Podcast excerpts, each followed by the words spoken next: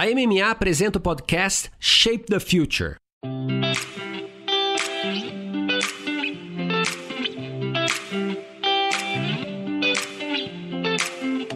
Olá, eu sou Luiz Gustavo Pacete, jornalista especializado em marketing e inovação. Fui convidado pela MMA para apresentar o podcast Masters of Marketing, que traz insights e aprendizados das principais lideranças de marketing e negócios da América Latina. Neste episódio, um segmento que esteve no centro de fato de transformações. O Leandro Espósito, Country Manager do Waze Brasil, parceiro da MMA, conduziu uma conversa super legal com a Ana Paula Rodrigues, diretora de marketing do Magalu, o Eduardo Campanella, VP de marketing da Unilever, e a Silvana Balbo, diretora de marketing do Carrefour. Assim, gigantes de varejo e um gigante de marcas, uma conversa super legal. Fabiano, a gente falou muito de fintech, varejo não tem nem o que dizer. O quanto foi impactado esse segmento? Total, total. Não, e se você pegar e olhar o que que esses nomes representam para o que está acontecendo, o que aconteceu na verdade durante esse ano, esse crescimento explosivo do e-commerce, o crescimento explosivo da relação desses players com seus consumidores. É, Magalu, a gente não precisa falar nada, é só falar o nome Magalu que você já lembra automaticamente de e-commerce, de digital, de disrupção. Unilever é um player gigantesco, o Edu Campanella é um craque, já teve com a gente também aqui no Brasil, no México, com uma experiência internacional muito grande. E a Silvana hoje em dia está atrás da parte de marketing de Carrefour e ela tá fazendo coisas muito bacanas. A gente já teve a oportunidade de ter ela, inclusive também diversas conversas, mas é, recentemente no nosso Impact Journey. E o Leandro, acho que ele teve um trabalho difícil aí, viu? Porque conduzir uma conversa entre essas três feras aí não é para qualquer um, não, viu? Difícil, mas ficou super interessante e num contexto ali que imagine que essas lideranças estavam pilotando vários desafios e pararam um pouco para conversar com a gente. Vamos ouvir então. É propósito, ela consegue drivar todos os seus movimentos, principalmente com todos os executivos, todas as pessoas trabalhando de casa, remotamente. Só que todas sabem por que, que a gente está ali e o que driva as nossas relações e as nossas atitudes.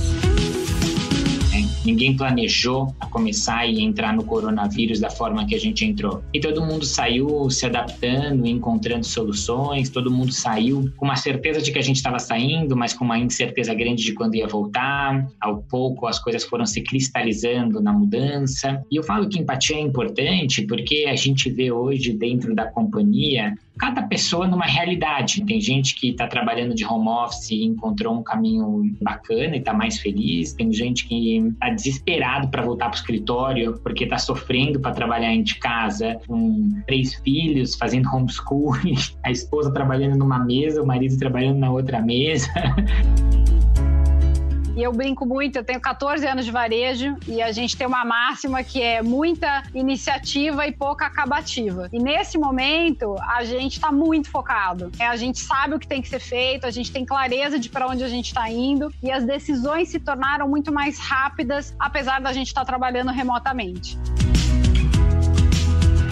Bom, acho que a gente falou bastante sobre o impacto no varejo, o Fabiano mencionou o e-commerce. Imagine o tanto de desafios e a velocidade com que esse segmento se transformou. Desde o desafio, primeiro do ponto de venda, da noite para o dia você tem a limitação das lojas, mais no caso de Magalu, menos no caso de Carrefour, pela essencialidade do serviço, mas imagine você ter que pilotar uma operação física, uma contingência, levar isso para o digital ao mesmo tempo que tudo foi acontecendo ao mesmo tempo. Acho que é um exercício de resiliência que envolve o marketing, os líderes de marketing marketing, mas de negócios, de tecnologia. Eu acho um exemplo incrível de conexão de várias áreas aqui das empresas.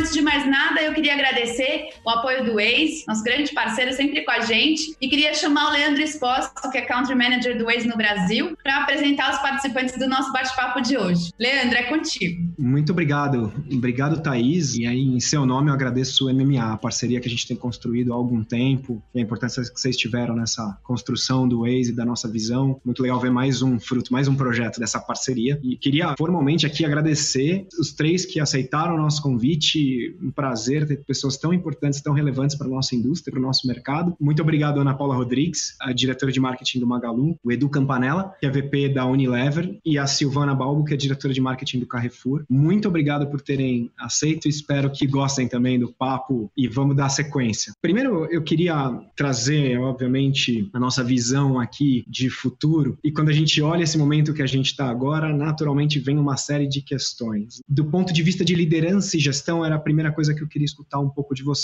E aí vamos começar com a Ana Paula, depois a gente passa para a Silvana e depois para o Edu. Como é que está sendo conduzir os negócios no meio dessas transformações e nesse momento? Quais são as principais adaptações? E tem algumas descobertas e dicas que você pode dividir com a gente e com a audiência? Primeiramente, boa noite, não sei, boa tarde, final do dia aí, já com happy hour. Uhum. Eu que agradeço o convite, tá, Leandro? Acho que nesse momento está sendo super importante trocar figurinhas, porque ninguém tem a receita do bolo, tá todo mundo colocando aí a cabeça para pensar, então super importante essa troca de experiências. Mas falando um pouco sobre esse momento, contando um pouco da nossa experiência dentro do Magalu, eu acredito que tem três pilares super importantes para a gente conseguir sair bem desse período de crise. Primeiro é o propósito. É uma marca que tem propósito, ela consegue drivar todos os seus movimentos, principalmente com todos os executivos, todas as pessoas trabalhando de casa, remotamente, só que todas sabem por que, que a gente está ali e o que driva as nossas relações e as nossas atitudes. A segunda é a cultura organizacional. Falar de cultura organizacional agora, é, para mim, é mega importante porque através da nossa cultura nós conseguimos tocar 50 semanas em 5, como a gente está chamando lá dentro do Magalu, 50 semanas em 5, porque metodologia ágil, trabalho colaborativo, todo mundo colocando a cabeça para pensar, sem fricção. Isso é super importante dentro desse contexto que a gente está vivendo. E a terceira é a estratégia, a estratégia da companhia, que é para onde todo mundo tem que ir. Então, se você tem uma estratégia clara, bem disseminada entre todos da organização, fica mais fácil direcionar e todo mundo remar para o mesmo lugar. Acho que esses são os três pilares que eu considero que estão fazendo diferença para a gente lá dentro do Magalu. É difícil falar depois da Ana sem ser redundante aqui, Leandro. Mas assim, eu acho que ela trouxe a questão do propósito para nós, como varejistas alimentares. Eu acho que uma coisa que deu uma energia, um gás, uma garra para o nosso time foi pensar no quanto era importante a gente manter as nossas lojas abertas, mesmo tendo afastado o grupo de risco, trabalhando com um quadro menor, buscando ser muito mais eficiente, protegendo o nosso colaborador e garantindo a experiência de compra mais segura para o cliente lá na ponta. Essa importância, o fato da gente ser realmente um serviço tão essencial, eu acho que trouxe de fato esse propósito para todo mundo. Eu acho que o segundo ponto, que não é uma característica do varejo, que talvez seja um aprendizado para a gente carregar pós-pandemia, é o foco. Então, a Ana falou de estratégia, eu diria que assim, e eu brinco muito, eu tenho 14 anos de varejo e a gente tem uma máxima que é muita iniciativa e pouca acabativa. E nesse momento, a gente está muito focado. A gente sabe o que tem que ser feito, a gente tem clareza de para onde a gente está indo e as decisões se tornaram muito mais rápidas, apesar da gente estar trabalhando remotamente. Que eu acho que é o terceiro ponto. O jeito de trabalhar, e a gente estava no Carrefour ainda numa fase de teste de home office. Eu até brincava, falava, fulano está em home office, a gente não queria incomodar, a gente não tinha ainda essa cultura de que o trabalho remoto era para valer. E de repente, a matriz inteira está em home office. E a gente fez tudo acontecer em uma semana. E a gente percebeu a vantagem disso. E eu achei interessante perceber que o isolamento ele aproximou a gente dos nossos times. Então a gente tem se preocupado muito mais em manter a comunicação fluida, em estar com mais frequência conversando com as pessoas, em dar mais feedback. A gente acabou de rodar uma pesquisa e a gente percebe que o clima organizacional melhorou, que os feedbacks estão mais constantes e que as pessoas têm mais clareza de para onde a gente está indo. Então, assim, é surpreendente ver para a gente, é um baita de um aprendizado, é quase um tapa na cara, porque a gente sempre foi muito físico e a gente perceber que não, a gente está se reinventando e está sendo, inclusive, mais eficiente trabalhando dessa forma. Acho que esses são os pontos. Boa, obrigado. Edu, teu pensamento aí sobre esse momento e essas transformações do ponto de vista de liderança. Ótimo, boa noite, obrigado pelo convite, é um prazer estar aqui, poder falar um pouquinho com todo mundo. Eu acho que a primeira coisa que tem é empatia. Eu acho que muito do que a gente faz no trabalho, a gente se planeja. A gente saiu para trabalhar dessa forma e desse jeito às pressas. Ninguém planejou a começar e entrar no coronavírus da forma que a gente entrou. E todo mundo saiu se adaptando, encontrando soluções, todo mundo saiu com uma certeza de que a gente estava saindo, mas com uma incerteza grande de quando ia voltar. Ao pouco as coisas foram se cristalizando na mudança. E eu falo que empatia é importante porque a gente vê hoje dentro da companhia cada pessoa numa realidade. Tem gente que está trabalhando de home office e encontrou um caminho bacana e está mais feliz. Tem gente que está desesperado para voltar para o escritório porque está sofrendo para trabalhar de casa, com três filhos, fazendo homeschooling, a esposa trabalhando numa mesa, o marido trabalhando na outra mesa. É uma realidade nova, uma realidade que a gente vem aprendendo. Acho que na Unilever, o fato de sair para home office foi um pouco fácil, porque na companhia home office já era uma prática muito disseminada, então a infraestrutura já estava pronto, o capability já estava pronto, a experiência das pessoas trabalharem de casa já estava pronto, mas da forma como a gente entrou no home office, ela foi repentina. A gente estava discutindo e, na verdade, num dia de março chegou um comunicado da Unilever e no mundo inteiro a companhia estava indo para home office, independente do país.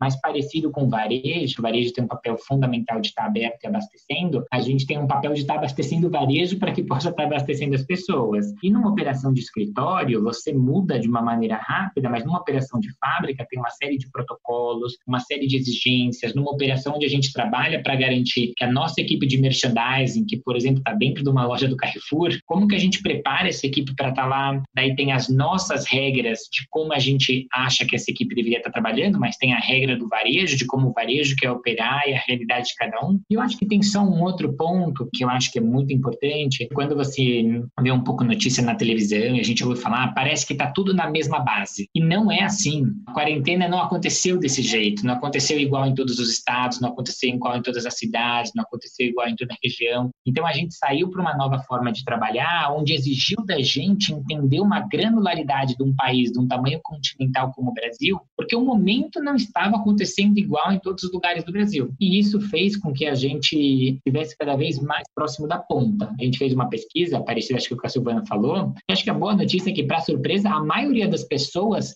querem permanecer com muitas coisas boas do home office. Então as pessoas não estão no home office achando que não tem coisa boa, as pessoas querem permanecer com muitas coisas boas do home office. E daí abre um monte de desafio quando a gente pensa para frente e o que significa isso. Boa, obrigado. Eu vou puxar um ponto que você trouxe que eu achei interessante sobre essa lógica da granularização é, de informação e do tamanho do Brasil. E aí eu queria mudar a nossa conversa para a gente falar um pouquinho de consumidor. Eu vou fazer uma pergunta para Silvana, que é aqui no Waze, quando a gente olha, a gente acompanha esses dados por navegação. A navegação é o nosso grande dado. E a gente começou a ver algumas mudanças de comportamento de navegação que, por consequência, são comportamentos do consumidor que está mudando. Vou dar dois exemplos, mas um é o abastecimento nos postos de combustível e as lojas nos postos de combustível. O fluxo delas deixou de acontecer às seis da tarde, como acontecia normalmente, ficou mais distribuído e até amanhã ganhou mais relevância. E, por exemplo, o volume de buscas por locais com drive-thru e retirada em loja no Waze cresceram muito rápido e, assim, volumes absurdos. São dois exemplos do que a gente está enxergando como comportamento. Silvana, quais são as mudanças de comportamento que vocês estão observando em relação às lojas, os produtos, o dia a dia do consumidor, que vocês olham e falam, putz, tem um monte de coisa acontecendo, tem um monte de incerteza, mas quais são as coisas que você e o seu time olham mais de perto desse ponto de vista de comportamento do consumidor? É, eu acho que o que é mais marcante, aí dá para fazer um link, Leandro, com o que você comentou, a gente também tem acompanhado o consumidor através do Waze. Então tem um ponto que é, as pessoas tendem a preferir os lugares que são mais próximos, que elas não têm que se deslocar tanto. Acho que esse é o primeiro comportamento.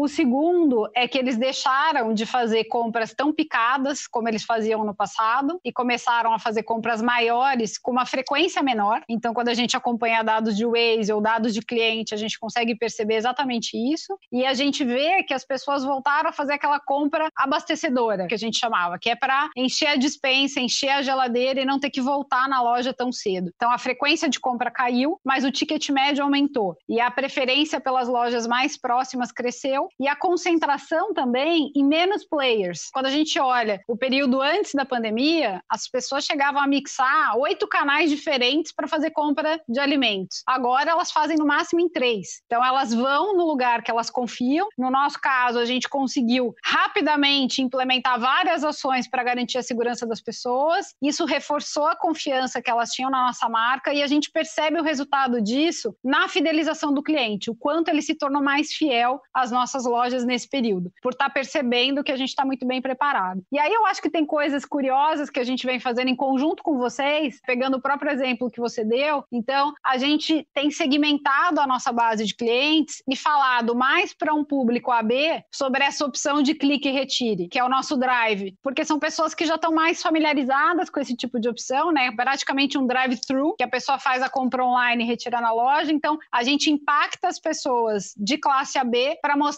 em que lojas a gente dispõe desse tipo de serviço. E por outro lado, a gente tem usado uma comunicação nas lojas que são mais periféricas, para um público que tem uma renda, um público de classe média ou média baixa, para avisar que a gente aceita o auxílio emergencial como forma de pagamento. Então, o Waze permite esse tipo de segmentação e a gente vai monitorando o que está acontecendo no comportamento das pessoas, mas também impactando com mensagens diferentes, clientes diferentes. Boa, e eu acho que tem. Obrigado pelos exemplos, porque a gente precisou se reinventar. Nosso mundo mudou bastante, né? O mundo parou, o Waze parou, a gente foi entender, inclusive, foi chegar mais próximo da nossa essência, inclusive, como marca que é muito a prestação de serviço. Desde o ponto de vista de informação, essa loja está aberta, qual é o protocolo de higiene ou de comportamento que você precisa ter dentro da loja, como usar máscara e tal. É uma coisa que a gente tem feito juntos é marcar no mapa as lojas que tem ponto de retirada com vocês e, e com alguns outros parceiros nossos. Eu queria puxar esse exemplo nosso e aí perguntar para o Edu e depois para Ana Paula. Quais foram as inovações, assim, as coisas que, projetos que ou vocês aceleraram, os projetos novos que vocês colocaram no ar relacionado a esse momento, assim, as mudanças de estratégia, ou aceleração de estratégia que vocês precisaram fazer e quais delas vêm para ficar, quais delas não são momentâneas nessa situação e de fato foram coisas boas que vocês conseguiram conquistar nesse momento.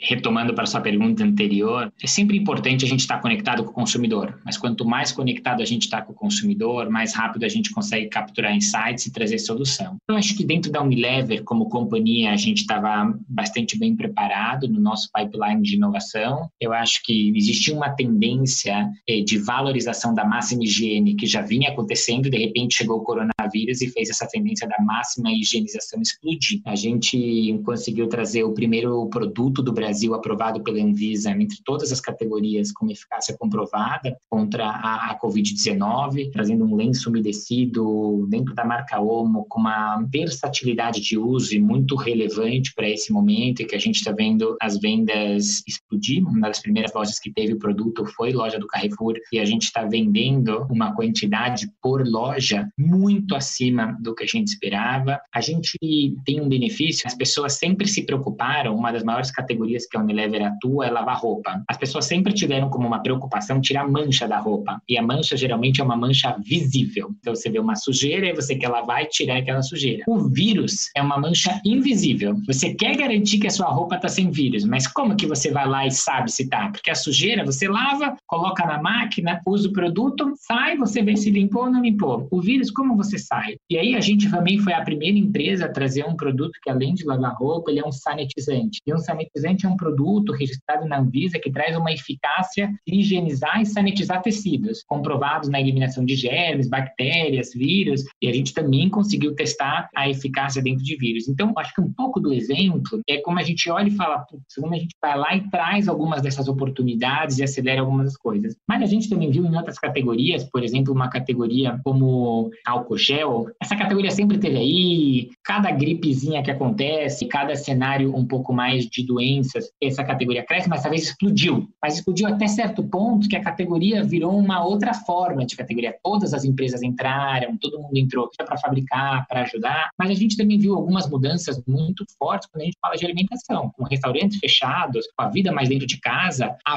volta para o hábito de cozinhar, já faz uns cinco anos que existe uma tendência que a gente chama aqui a tendência do espírito de chefe. Então a pessoa cozinhava em casa, mas tinha essa experiência mais gourmet, eu sou um chefe, eu cozinho, eu faço um prato, eu recebo os amigos e tal. Mas esse momento não foi esse modelo, foi um modelo da pessoa de fato ir cozinhar. Muita gente que não tinha experiência na cozinha se viu obrigado. Até por isso, é uma plataforma importante da Unilever, que é uma plataforma de receitas, que é uma plataforma como Residia, a gente viu explodir. E daí, por isso, a gente tem alguns trabalhos super bacanas, junto com o time da Ana, dentro do Magalu, de como a gente vende alguns combos de e-commerce diretamente focado nessa busca do consumidor, porque o consumidor entrou para buscar alguns pacotes, não assim, só estou buscando esse produto. Em alguns casos, claro, buscando produto, mas buscando uma solução um pouco mais completa. Então, como que a gente oferece esse serviço? A gente tem feito um trabalho também incrível dentro do que o Magalu vem fazendo e que tem mostrado é, um monte de resultado. Então, eu acho que aqui a gente antecipou bastante coisa, a gente criou novos projetos, né? É, a gente tem projetos que a gente conseguiu colocar da ideia para o mercado em menos de 45 dias. Por quê? Porque a gente viu o hábito do consumidor mudando e na, a gente se sentiu na obrigação de estar preparado para oferecer a melhor solução para os consumidores nesse momento. É um desafio novo, uma nova forma de trabalhar, é, mas que eu acho que tem um ponto importante, daí envolve Ana, envolve Silvana, mas envolve um monte de fornecedor. A indústria, geralmente, como um todo, ela é menos colaborativa no amplo. É colaborativa num projeto, mas eu quero cadastrar no Carrefour, e não é uma crítica, Silvana, pelo amor de Deus, mas existe um processo para um produto novo, demora 90 dias. Para eu fabricar um produto, o fornecedor me demora 120 dias para entregar uma matéria-prima, então a cadeia ela é menos colaborativa, ela tem umas barreiras. Eu acho que uma das coisas mais bacanas que aconteceu nesse momento é como a cadeia inteira se tornou colaborativa. Eu preciso receber mais rápido, eu preciso que o produto seja registrado mais rápido dentro do processo do Magalu, dentro do processo do Carrefour, porque é um produto que não existia, o consumidor está buscando e todo mundo, eu acho que acabou descobrindo que algumas das nossas barreiras e algumas das nossas políticas têm menos valor. Então, eu acho que esse modelo trouxe para todos nós da indústria que existe uma oportunidade de colaborar mais, de participar mais, de trabalhar mais junto. Então, super, super bacana muitos dos aprendizados. Ana, o Magalu é conhecido por todas as, as, inovações, digitalização. Ainda teve mais? Teve, tinha coisa ainda no pipeline para sair no Magalu? Sim, sim. No nosso caso, a gente fez uma aceleração mesmo da estratégia, então algumas coisas já estavam engatilhadas, mas nós aceleramos muito, muito mesmo. Dia 20 do 3, nós já havíamos fechado loja. A gente teve que redirecionar muito rápido o nosso mobile vendas. Antes da pandemia, o vendedor ele já fazia a venda através do mobile dentro da própria loja. O que a gente fez foi habilitar esse mobile vendas para que ele conseguisse efetuar a venda remotamente. Mesmo as lojas abertas, que nós estamos reabrindo de forma muito gradativa e não linear, respeitando todos os protocolos e decretos municipais. A gente tem um score de risco para avaliar também se faz sentido abrir a loja ou não, mas independente disso, nós continuamos com esse canal de vendas, de venda remota, que está dando super certo. Essa foi uma das coisas. A outra iniciativa é a função da loja como um centro de distribuição. O Ship from Store hoje já está em 90% das lojas, o que permite você ter uma entrega muito mais rápida e um custo muito menor, um nível de serviço para o consumidor bem melhor do que a gente entregava antes. Então, acho que assim, você consegue fazer mais rápido e ainda garantir o um nível de excelência da experiência de compra para o consumidor. Temos também a loja como Dark Store, então assim, nós aceleramos muito a venda de produtos de mercado, de itens de primeira necessidade, de higiene no e-commerce, como o próprio Eduardo comentou aí. E aí, com essa aceleração, nosso e-commerce cresceu, apesar da pandemia, mais de 200% no Q1. E nós utilizamos as lojas como Dark Store para fazer também essa entrega. Então, eu acho que, falando de tudo, tem um novo papel para a loja física, que a gente já vinha conversando, porque nós somos uma plataforma digital, omnichannel, de fato, mas que deu uma acelerada agora nesse período de pandemia, nessas cinco semanas. Nós temos também a nossa LogB, que faz as entregas last mile, e a LogB, ela conseguiu também, ela está conseguindo fazer 64% das nossas entregas em 48 horas. Então, assim, teve uma melhoria de nível de serviço para o consumidor de maneira geral, e a loja foi utilizada de uma maneira muito estratégica dentro desse composto de ecossistema de varejo varejo, que é o Magalu. Perfeito. É justamente sobre isso a minha próxima pergunta. Eu vou direcionar ela para Silvana, mas depois eu quero ouvir a tua opinião. Assim. Tem uma coisa que a gente está vendo no Waze, a gente está em alguns mercados, e quando a gente olha esses mercados, como eles estão retomando, eles tiveram naturezas diferentes, inclusive com relação às restrições, lockdown e etc. Um mercado, por exemplo, que é muito próximo da gente, a gente avalia muito, é a França. E a gente vê que, comparado com os níveis de janeiro, por exemplo, a França já tem navegações e quilômetros dirigidos a 102% do que era volume de janeiro, ou seja, entre aspas, acima até do nível que a gente estava normalizado. E a gente vê a importância da loja física, né, com a volta do fluxo nesses mercados que estão abrindo de maneiras diferentes. O commerce cresceu um monte, mas a gente sabe que no nosso mercado e nesses outros mercados que a gente tem acompanhando, a loja física vai ser super importante por um muito tempo e bastante. Eu queria começar com a Silvana, assim, o que, que vocês estão pensando sobre a loja física, sobre o canal, nesse momento de readaptação como um todo? Eu sei que tem muito aprendizado ainda e nós ainda estamos num momento diferente, como esse que eu falei, vocês inclusive são uma empresa francesa, talvez você também tenha algumas informações interessantes, mas como é que você está vendo? Como é que é essa visão de médio e longo prazo dessas mudanças, como é que elas vão impactar? Olha, Leandro, eu acho que um dos pontos que a Ana trouxe e para nós é totalmente verdade é que a pandemia acelerou completamente o nosso roadmap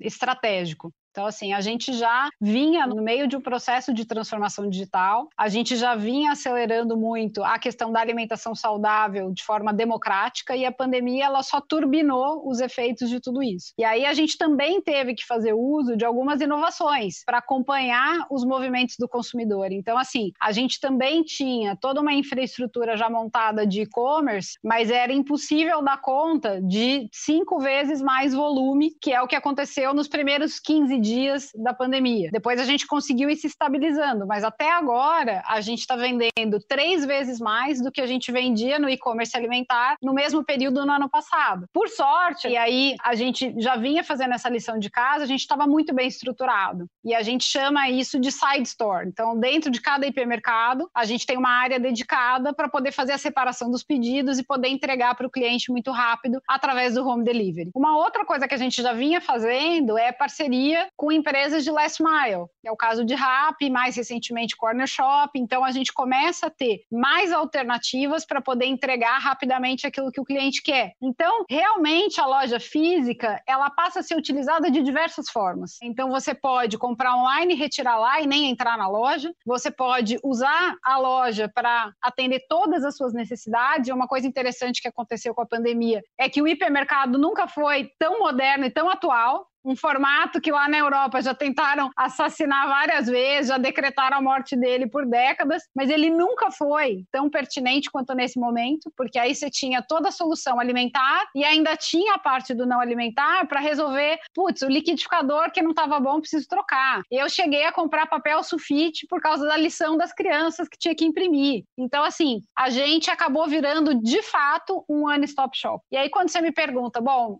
e daqui para frente, o que, que vocês pretendem para a loja física? Eu acho que a gente vai considerar ela cada vez mais conectada dentro desse ecossistema. E o que a gente vem tentando oferecer para o cliente é cada formato ele atende uma missão de compra diferente, de acordo com o sortimento que você vai comprar, o tempo que você tem e quanto você está disposto a gastar. A gente tem formatos para todas essas circunstâncias. E se você não quiser ir numa loja física, a gente entrega na sua casa, seja através de um parceiro, seja através do home delivery. Então, eu acho que pós-pandemia, o legado que fica é que o Carrefour realmente se tornou esse ecossistema e colocou o cliente no centro, que eu acho que uma das transformações que a gente está vivendo é o varejo era muito drivado por o que a gente chamava de silos e cada formato tinha o seu. Definitivamente agora, quem está no centro de toda a estratégia é o cliente e os formatos estão a serviço desse cliente. Mas o que a gente quer saber é o que está acontecendo na vida do cliente e como é que a gente atende ele melhor. Eu acho que essa é a, é a grande mudança que vem para ficar.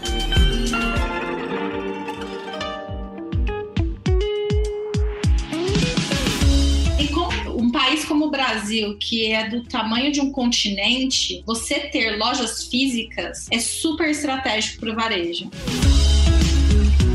Acho que o que está todo mundo buscando um pouco é o bolso de todo mundo está mais apertado. Geralmente, quando o bolso de todo mundo está mais apertado, momentos de maior atividade promocional tendem a ter um crescimento maior, a pessoa tende a aproveitar esse momento. A grande dúvida é o quão apertado está o bolso de todo mundo. Está apertado a um ponto de que esse momento promocional você não consegue trazer essa alavanca maior, então ela vai acontecer, mas numa intensidade menor. Eu acho que existe uma incerteza ainda grande do impacto total da economia, principalmente para bens de consumos não duráveis.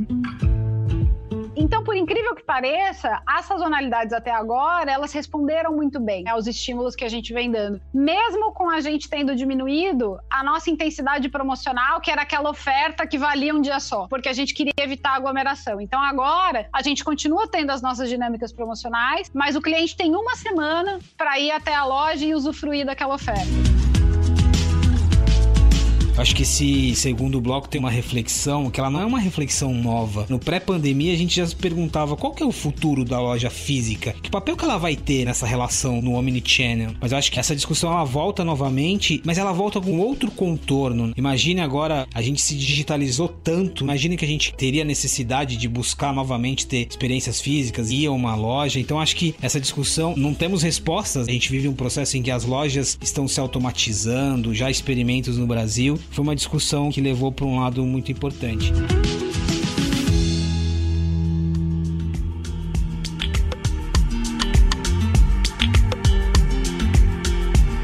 Tem um ponto que eu acho super interessante, esse pensar no futuro e na importância da loja. Eu lembro a última vez que eu tive com a Ana Paula, a gente estava até discutindo como é quando inaugura uma loja da Magalu. O furor que isso causa, a importância que a loja tem, né? a sensação de orgulho que as pessoas têm de quando uma loja da Magalu inaugura perto da sua casa. Como é que vai ser, Ana Paula, assim, a visão de vocês? Qual vai ser o papel da loja para vocês nesse futuro, nesse contexto? O papel da loja já está sendo um local de experiência e um local de serviços. Então, cada vez mais você tem os clientes indo procurar a loja para experimentação de produto. Então, a pesquisa online, vai na loja experimentar o produto, ter aquela o toque, o sensorial. Ou temos muitos clientes que vão tomar cafezinho mesmo com a equipe. Não é, não é brincadeira, então, principalmente no interior. A maioria está no interior. Então, assim, realmente a equipe ela estabelece um vínculo muito próximo com os clientes, clientes muito fiéis. Mas, como eu disse anteriormente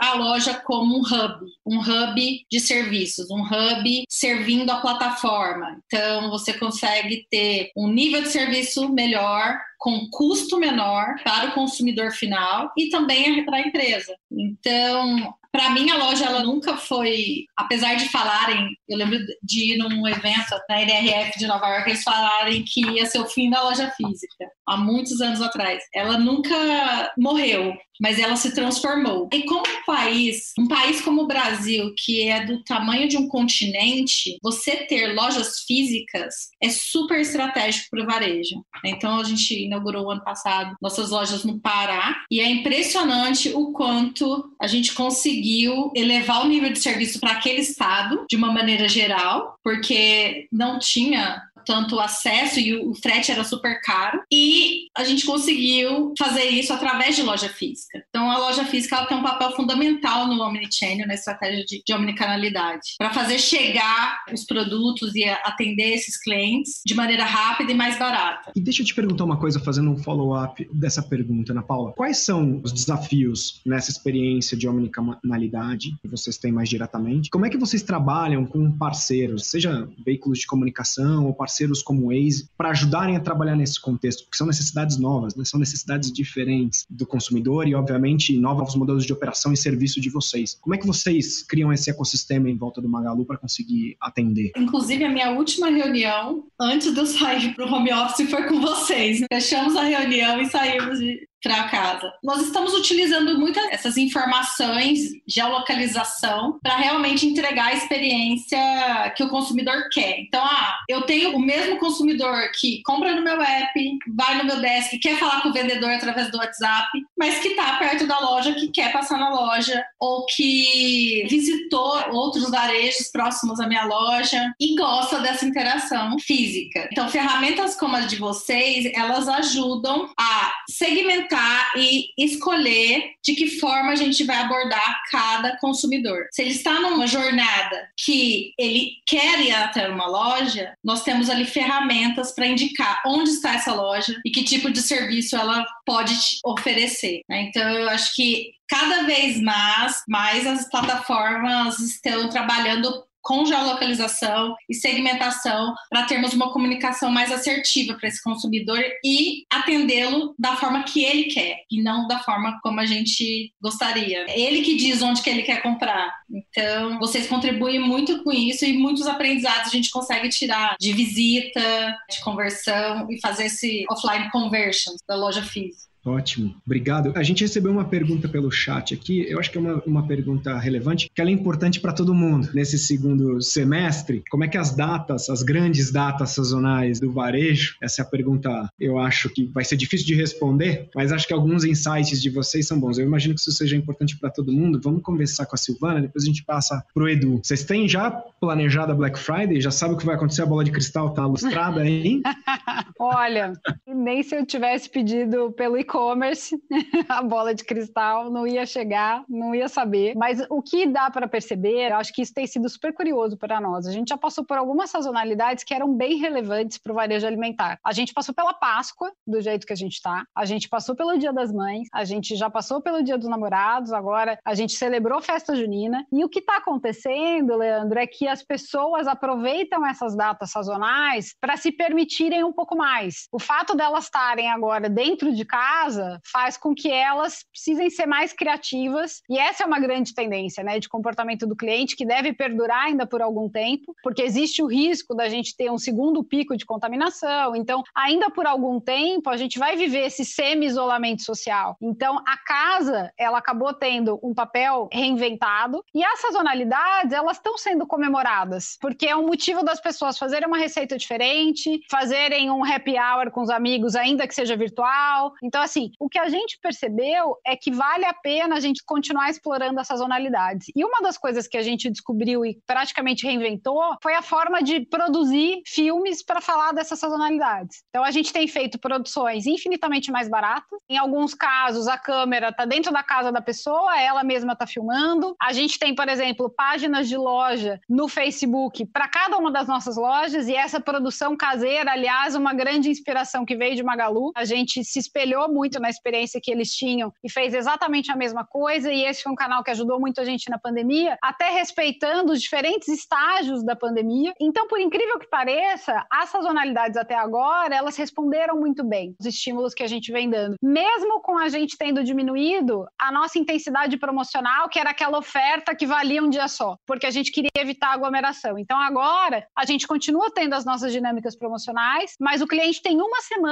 para ir até a loja e usufruir daquela oferta. Então, o que a gente talvez possa inferir é que nessas sazonalidades, como a Black, por exemplo, que era um dia só, o varejo já vinha trabalhando um período mais estendido de Black Friday. Então, eu continuo acreditando que a gente deve marcar essas sazonalidades, talvez de uma forma diferente em termos de período, mas serão momentos em que as pessoas muitas vezes vão viabilizar a troca de um eletrodoméstico, vão realizar ali um sonho de consumo que elas esperaram a Black para realizar mas as outras sazonalidades a gente vai continuar certamente marcando. Dia das Crianças, o Natal e tudo mais. Só que provavelmente com um bolso mais comprimido e com um período mais estendido para as pessoas aproveitarem dessas chances. Não, legal falar, a gente viu no Waze o Dia das Mães foi um dos dias que o fluxo para a categoria de vocês cresceu ano contra ano. Foi o principal destino aí, depois floricultura. Então, de fato, tem uma relevância diferente, inclusive, do que a gente via no ano passado. E o segundo semestre, Edu, é, é, de fato um momento importante economicamente, tudo meio chacoalhado. O que, que vocês estão pensando? Como é que vocês estão planejando esse segundo semestre? E, obviamente, esses grandes momentos que, com o tamanho de portfólio que vocês têm, certamente é um momento relevante. Além dessas datas mais tradicionais, como a Silvana pontuou bem, acho que tem algumas datas que elas são menos marcadas por, um, por uma data tão específica, mas por um momento e que elas têm um impacto grande. Festival da limpeza dos clientes, Festival da beleza dos clientes, Semana da moda moda. E muitos desses que acontecem ou aconteceriam em alguns dos clientes no segundo trimestre do ano foram completamente cancelados porque não fazia sentido você fazer um movimento desse para gerar um tráfego na loja de maneira desproporcional, onde uma preocupação é que o tráfego na loja acontecesse de maneira controlada. Então,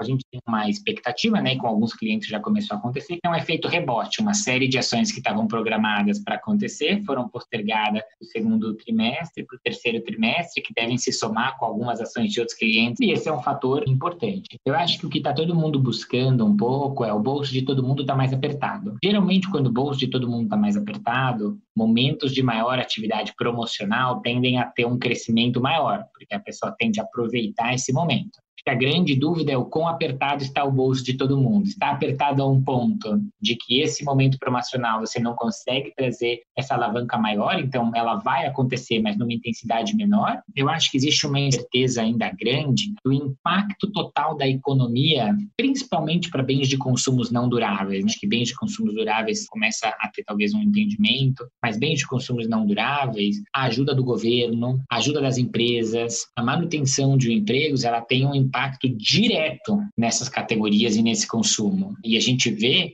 que claramente existe muita ação do governo que sim está chegando para as pessoas que mais precisam, que sim está garantindo que essas pessoas mantenham um consumo básico. Resolve tudo? Certamente não resolve tudo, mas é um momento de incerteza, mas é um momento de oportunidade. E acho que cada cliente, cada empresa está buscando sua melhor estratégia para poder fazer desses momentos o melhor resultado para o seu negócio. E tem bastante oportunidade para que a gente possa fazer um segundo semestre um pouco melhor. Eu acho que tendencialmente todo mundo começa a ver pontos de melhora. Vai ser uma melhora estrutural? É difícil, mas parece que vai nesse caminho. E deixa eu aproveitar, aproveitando que temos três super líderes de comunicação aqui, como é que vocês estão pensando comunicação? Eu cheguei a ter algumas conversas com o mercado e a brincadeira era: nossa, eu conseguir planejar três semanas para frente, eu estou feliz da vida, do ponto de vista de estratégia e de estrutura de comunicação. O Waze, a gente tem trabalhado muito com as marcas com uma lógica de prestação de serviço hoje, reforçar preferência num médio prazo, e aí essa conexão emocional com quem está na rua, com quem vai tá, voltar para a rua num futuro. Como é que vocês vão priorizar? O que, que vocês vão priorizar de comunicação nesse momento de volta? Sei que é uma pergunta ampla e difícil, mas quando você for olhar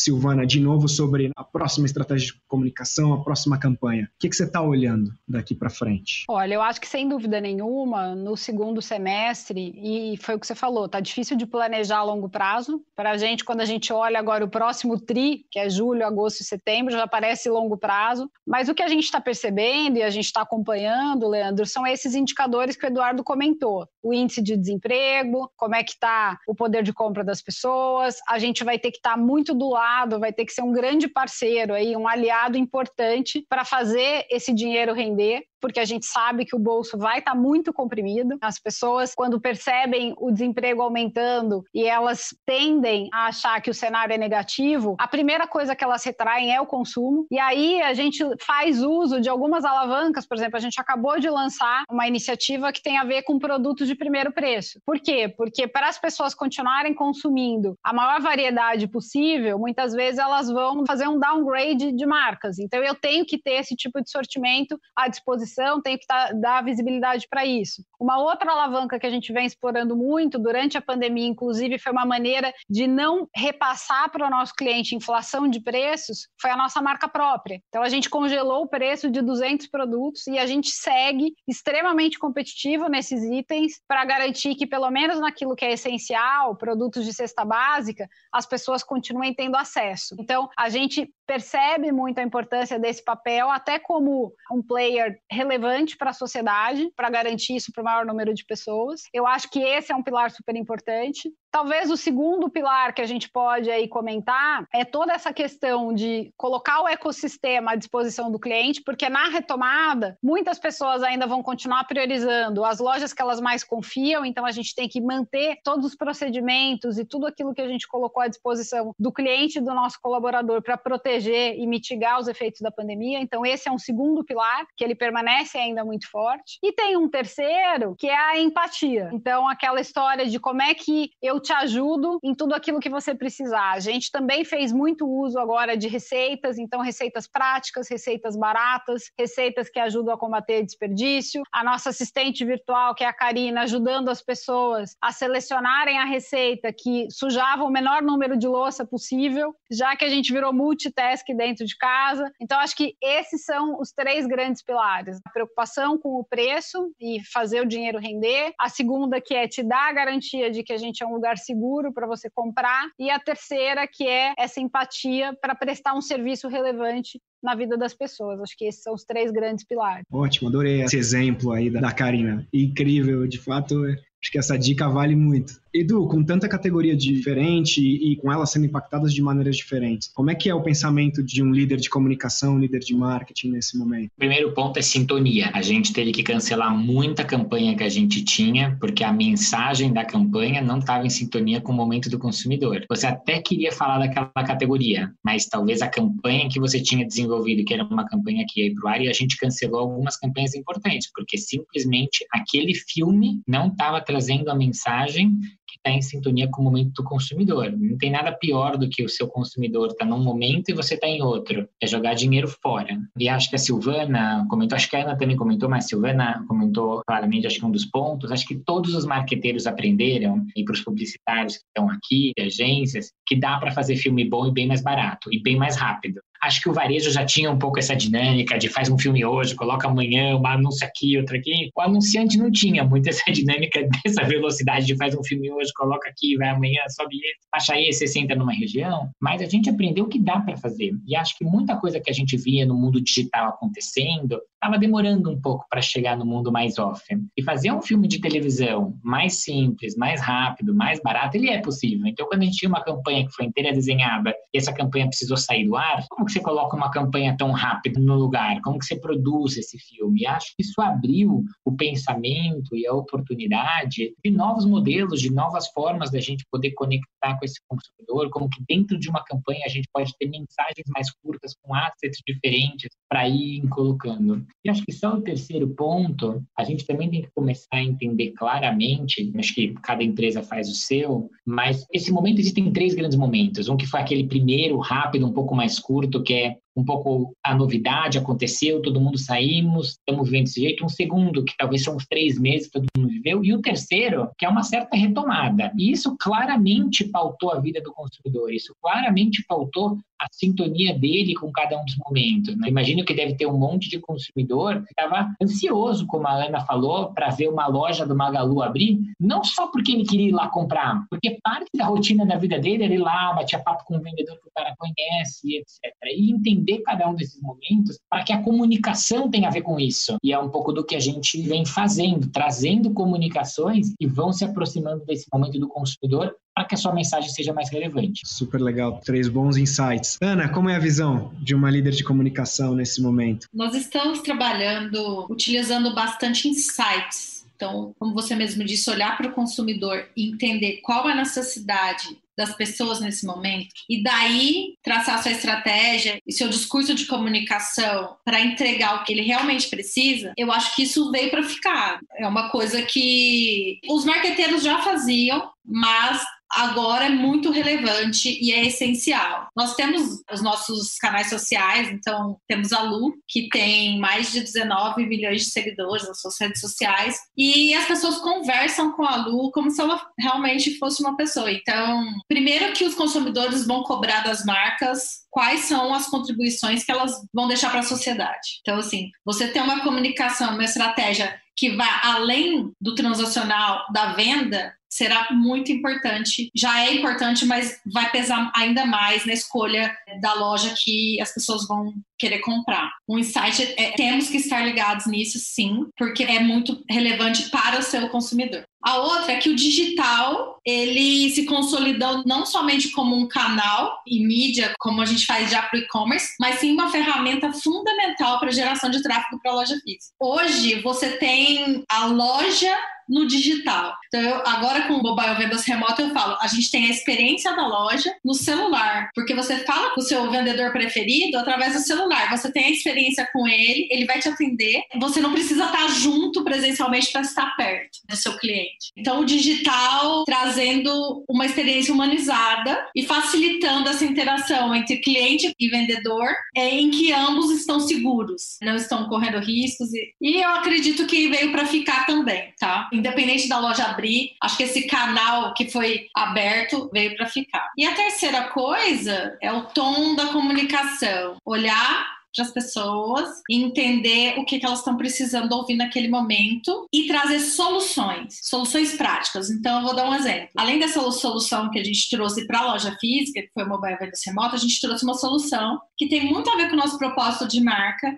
que é a digitalização do Brasil, a digitalização do varejo brasileiro. Então, nós olhamos para aquela situação e falamos: nossa, poxa vida, o que, que a gente vai fazer para ajudar, para contribuir? E aí nós lançamos o Parceiro Magalu. Então, o Parceiro Magalu ele é uma plataforma de vendas onde você, que é pessoa física, pode abrir sua lojinha, vender produtos do Magalu e ganhar uma comissão sem ter que sair de casa. Isso que é uma necessidade muito grande atual. E você pode pegar o pequeno varejo que teve que fechar suas portas e perdeu grande parte da sua receita, pluga o seu estoque na plataforma do Magalu, vende para todos os clientes do Magalu, ou seja, para o Brasil inteiro, usando a infraestrutura e toda a expertise do Magalu de varejo e consegue retomar a sua receita. Então a gente tem casos emocionantes de pessoas que fecharam as lojas, perderam 90% e já recuperaram 50% da receita. Então isso é sensacional. Então acredito que esse modelo também veio para ficar. Com isso a gente consegue aumentar o nosso portfólio de produtos, oferecer mais produtos para o consumidor e também contribuir para o pequeno e para o comércio local. É um ecossistema um retroalimentando o outro e ajudando a sociedade de maneira geral. Outra coisa é que se os itens de primeira necessidade vêm ganhando muita relevância dentro do mix de produtos. Com certeza, acredito que ainda por um longo tempo ele vai continuar vendendo muito e as pessoas estão acostumando agora a comprar e é packs, como o Eduardo mesmo disse, fazer packs e receber em casa sem ter que sair, com toda segurança também. Ou fazer um retira site na própria loja. E aí a gente provavelmente, com a entrada desses novos parceiros, a gente consegue também melhorar o mix de produtos para o consumidor. Resumidamente é isso: olhar o consumidor, entender o que ele precisa, pensar em soluções e executar muito rápido para entregar o que ele precisa. Acho que no final é até uma mensagem de otimismo no meu ponto de vista, porque o trabalho no final continua sendo o mesmo, tá próximo do consumidor, entender ele para não errar o tom, para não estar tá em outra frequência que ele e entregar a solução. Eu tô muito feliz, muito obrigado pelo papo, foi incrível. Muito obrigado aos três pelo tempo, pela parceria e a, a boa vontade de compartilhar com a gente tantos aprendizados relevantes aqui.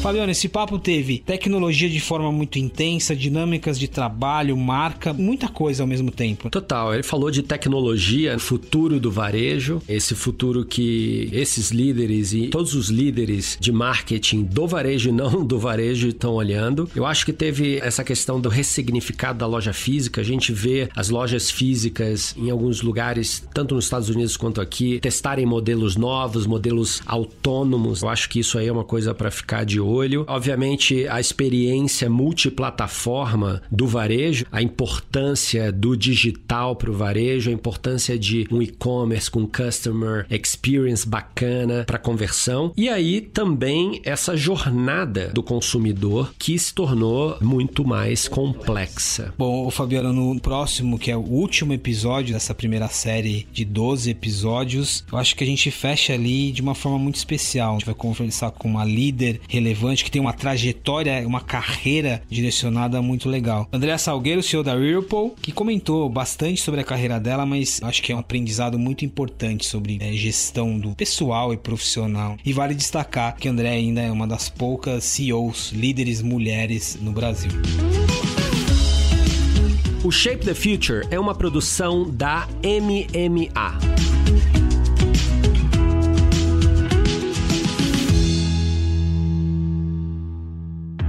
Esse podcast foi produzido e editado nos estúdios da Audio Edge.